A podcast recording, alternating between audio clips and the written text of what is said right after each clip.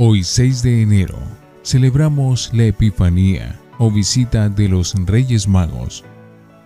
Epifanía significa manifestación o presentación en público. Se llama así esta fiesta porque en ella se recuerda cómo Jesús se manifestó ante los magos para ser adorado. Esta fiesta se celebra el 6 de enero en la Iglesia Católica desde el año 400. La adoración de los magos al niño Jesús la narra el Evangelio de San Mateo en el capítulo 2, y es una de las narraciones más bellas de la Santa Biblia. Magos. Llamaban en Oriente a ciertos sabios que se dedicaban a estudiar los astros y a profundizar en ciencias religiosas, y se les consideraba como personas de gran santidad y sabiduría, que empleaban su vida en la búsqueda de la verdad. El Evangelio no dice cuántos eran, pero el Papa San León dice que probablemente eran tres. Y esto lo deduce de los tres regalos que le trajeron. La tradición le ha dado los nombres de Gaspar, Melchor y Baltasar. Venían de Oriente. Los países de Oriente de Israel eran Arabia, Persia o Irán, y Asiria o Babilonia, Irak. Muchos creen que probablemente eran persas, porque la gente de ese país eran muy religiosas. Se presentaron en Jerusalén diciendo, ¿Dónde está el rey de los judíos que ha nacido? Tuvieron que averiguar en Jerusalén porque al llegar a esa ciudad desapareció la estrella que los venía guiando. Y de esto se valió Dios para anunciar en esa ciudad santa el nacimiento de su Hijo. Pues vimos su estrella en Oriente. El profeta Balaán había anunciado, hacia Israel avanzará una estrella, y es que un nuevo reinado aparecerá en Israel. Números 24-17. Seutonio y Tácito y otros historiadores que narran hechos del siglo I cuentan que había en Oriente una creencia muy extendida de que de Palestina iba a salir uno que gobernaría el mundo entero. Aquellos hombres vieron una estrella nueva y desconocida, y la fueron siguiendo hasta llegar a Jerusalén. Estaban convencidos de que ella los guiaría hasta el sitio donde había nacido el nuevo rey, que iba a gobernar el pueblo creyente. Y hemos venido a adorarle no vienen por curiosidad ni por interés, sino adorarlo como a Dios. Es un viaje de fe el que han hecho estos hombres. Se llama peregrinación a un viaje que se hace para ir a rezar y adorar. El viaje de estos magos fue una verdadera peregrinación. El rey Herodes se turbó y con él toda Jerusalén. Herodes era un rey sumamente desconfiado y mataba sin más ni más a toda persona que a él le pareciera que le podía quitar el puesto de rey. Así mató a su esposa Marianme, a su madre Alejandra y a su hijo Antipater, y a sus dos nietos, Alejandro y Aristóbulo. César Augusto decía por burla que era mejor ser cerdo de Herodes Cerdo se dice Jus, que ser hijo de Herodes. Hijo se dice Huios.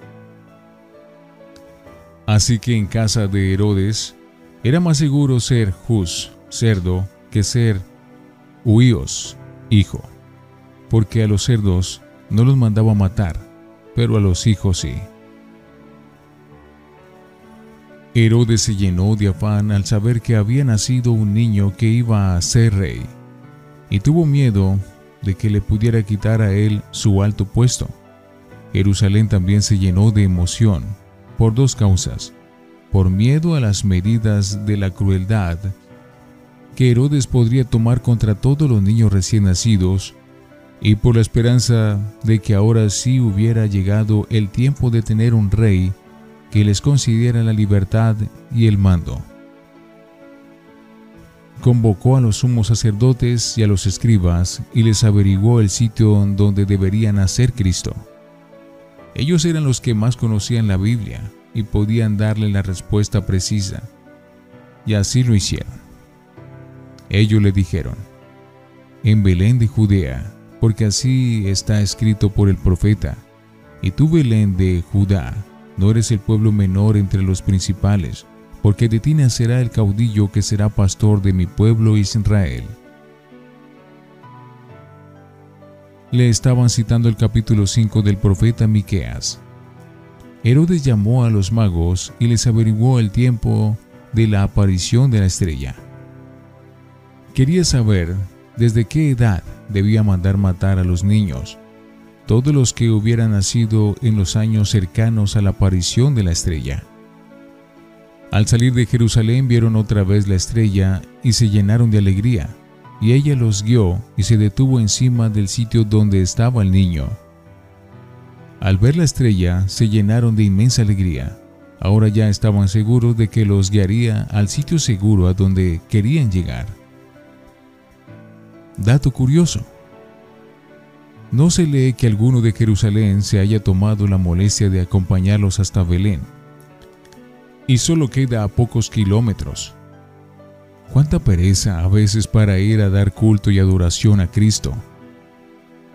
Entraron a la casa y encontraron al niño con su madre María y arrodillándose lo adoraron. Entraron en la casa. O sea que Jesús, María y José ya no estaban en la cueva, sino que ya habían conseguido una casita en arriendo para vivir en Belén. Encontraron a Jesús con su madre María. A Jesús lo encontramos con su Santísima Madre. Por eso para ir a Jesús nosotros tratamos de ser devotos de María. Abriendo sus cofres le ofrecieron oro, incienso y mirra. Oro es lo que se lleva de regalo al primer mandatario de la nación. Jesús es rey. Incienso se lleva de regalo a los dioses en sus templos. Jesús es Dios, Hijo único del único Dios. Mirra. Es un ungüento muy costoso. Se empleaba mucho para evitar que los cuerpos se pudrieran en el sepulcro. El cuerpo de Jesús no se pudrirá en el sepulcro, sino que resucitará glorioso. Oro, incienso y mirra. La Iglesia Católica siempre ha visto figurado en estos tres regalos los tres obsequios que nosotros debemos ofrecer siempre a Jesucristo. Oro, nuestras ayudas económicas para el culto y para los pobres. Incienso, nuestra oración. Mirra, nuestros sacrificios. Señor Jesús, que a imitación de los magos de Oriente, vayamos también nosotros frecuentemente a adorarte en tu casa, que es el templo, y no vayamos jamás con las manos vacías. Que te llevemos el oro de nuestras ofrendas, el incienso de nuestra oración fervorosa y la mirra de los sacrificios que hacemos para permanecer fieles a ti, y que te encontremos siempre junto a tu Madre Santísima, María, a quien queremos honrar y venerar siempre como a Madre tuya y Madre nuestra. Amén.